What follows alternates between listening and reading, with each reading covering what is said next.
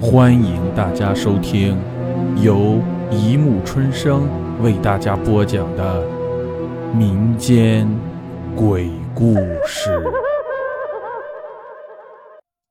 第三百一十九集《犬娘》中，在他家，我望着满地乱跑的狗和眯着眼睛不知疲倦的拿着狗粮喂养他们的朋友。终于问起他为什么如此喜爱养狗，并谈到了他那位杀狗的父亲。你还记得那次和我一起去看杀狗啊？他歪着脑袋，笑嘻嘻地望着我，随后又表情严肃起来。哎，告诉你一些事吧，或许你会明白我为什么这么喜欢狗。我出生的时候，父亲不在我身边，由于那时候狗肉市场走俏，他几乎离不开肉摊，再加上。母亲看上去预产期也没到，所以她放心的回去杀狗肉。结果刚刚杀完了几只狗，邻居的大妈跑过来告诉她，我妈发动了。结果还没等她到了医院，我就匆匆落地了。据说我生出来的时候就很会哭，而且讨厌我父亲。每次他张开手走向我，母亲说我都会全身发抖。不会说话的我喉咙里发出很凄惨的鸣叫，接着就嗷嗷大哭起来。这让父亲很难堪，也很尴尬。他不明白为什么会这样，而且只要他待在家里，我总是会生病。奇怪的是，只要他离开，我的病就不治而愈了。于是大家众口一词，我和父亲犯冲。说到这里，他话锋忽然一转：“你知道神胎吗？可能也叫胎煞。”我摇头，哪里听过这个？他略带失望地低下眼皮，接着。慢慢的解释给我听。我其实带着少数民族的血统，这点你恐怕不知道吧？我的母亲是一位布依族人，虽然已经融入了汉族很久了，但布依族却一直对生育保有自己的一套习惯和风俗。当年据说我的外祖父就非常反对母亲嫁给一位屠户，因为他们觉得父亲的杀气太重了。不过他们还是结了婚，而且似乎也很顺利。父亲依靠卖肉的钱承担着养育一家人的重任，大家倒也非常的协调和顺利。布依族认为胎儿的怀孕形成是一项很伟大的事情，而且胎儿在子宫里直到生产下来之前，一直处于一种似人非人、徘徊在两个世界的状态，所以他们很脆弱，需要保护。传说在孕妇的周围一直存在着一种神灵，他们是死去孩子的母亲化成的。大家无法分辨他们的善恶好坏，因为如果他们对胎儿有益，保护胎儿，大家就敬他，叫他胎神；如果他对胎儿有害，加害胎儿，大家怕他，称之为胎煞。这也是他们名字的由来。而且在孕妇怀孕的时候，丈夫不允许狩猎捕鱼，因为族人们认为动物鱼类的灵魂惧怕男子，所以就去找胎儿报复。母亲提醒过父亲。在怀我的时候，不要杀戮过多。可是由于生产住院都急需用钱，父亲虽然表面答应，但还是在杀狗肉。祖父母对于我和父亲的不融洽，归咎于父亲杀狗过多遭致的报复。无奈之下，父亲到处去求解破解的法子。于是有一个老人向父亲提了一个办法，那就是认一只犬娘。他似乎有些感慨，话语间停顿了下。而我也非常惊讶，犬娘，我大声说了出来，话刚出口，觉得有些唐突，不好意思笑了笑。还好同学并不见怪。是的，难怪你反应这么大。当时我的父亲也很惊讶，甚至非常气愤，因为在常人辱骂的时候，经常骂一些狗娘娘的。现在倒好，自己反倒上赶着去认一只狗做母亲，虽然只是为了应运之法。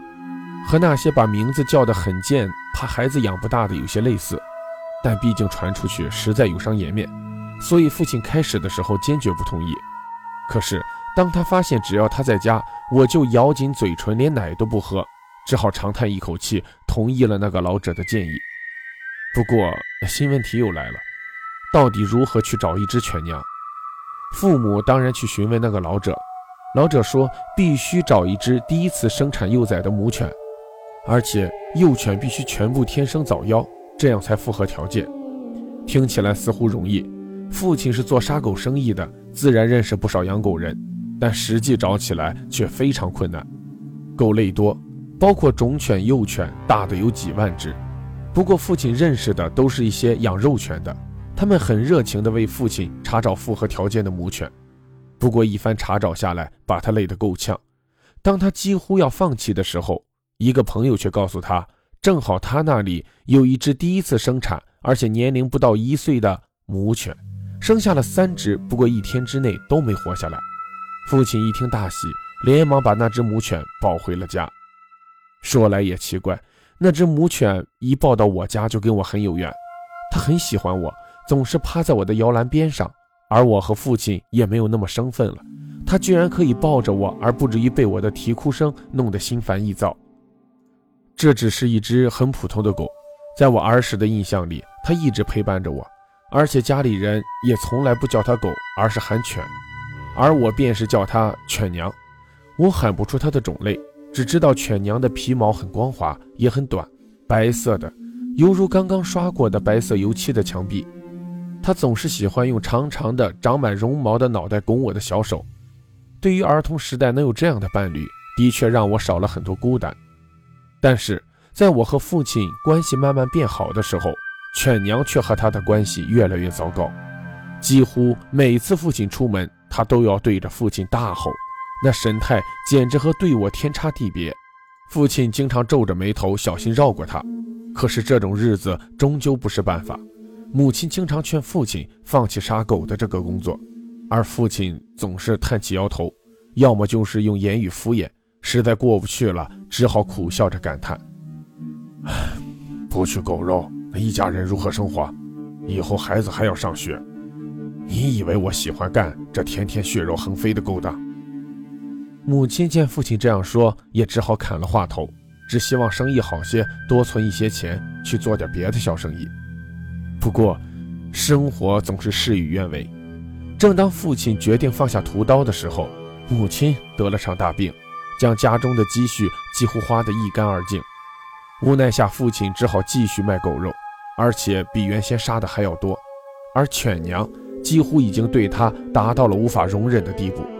甚至连父亲扔给他的肉，或者只要父亲触碰过的东西，他都非常的憎恨或者撕咬。有时候父亲半夜起来，居然看见犬羊呲着牙齿，喉咙里咕噜咕噜的坐在他的枕头边盯着他。母亲经常咳嗽着说：“犬娘很有灵性，它可以嗅出父亲身上那股我们嗅不出来的同类的血的味道。”父亲也正好借口犬娘不喜欢他，总是在外面跟着一帮朋友喝酒。母亲和我都不喜欢这些人，他们总是满口的污言秽语，总是让人觉得不安。当然，犬娘更是不喜欢他们。这样的日子，一直维持到我十二岁那年。好了，故事播讲完了，欢迎大家评论、转发、关注，谢谢收听。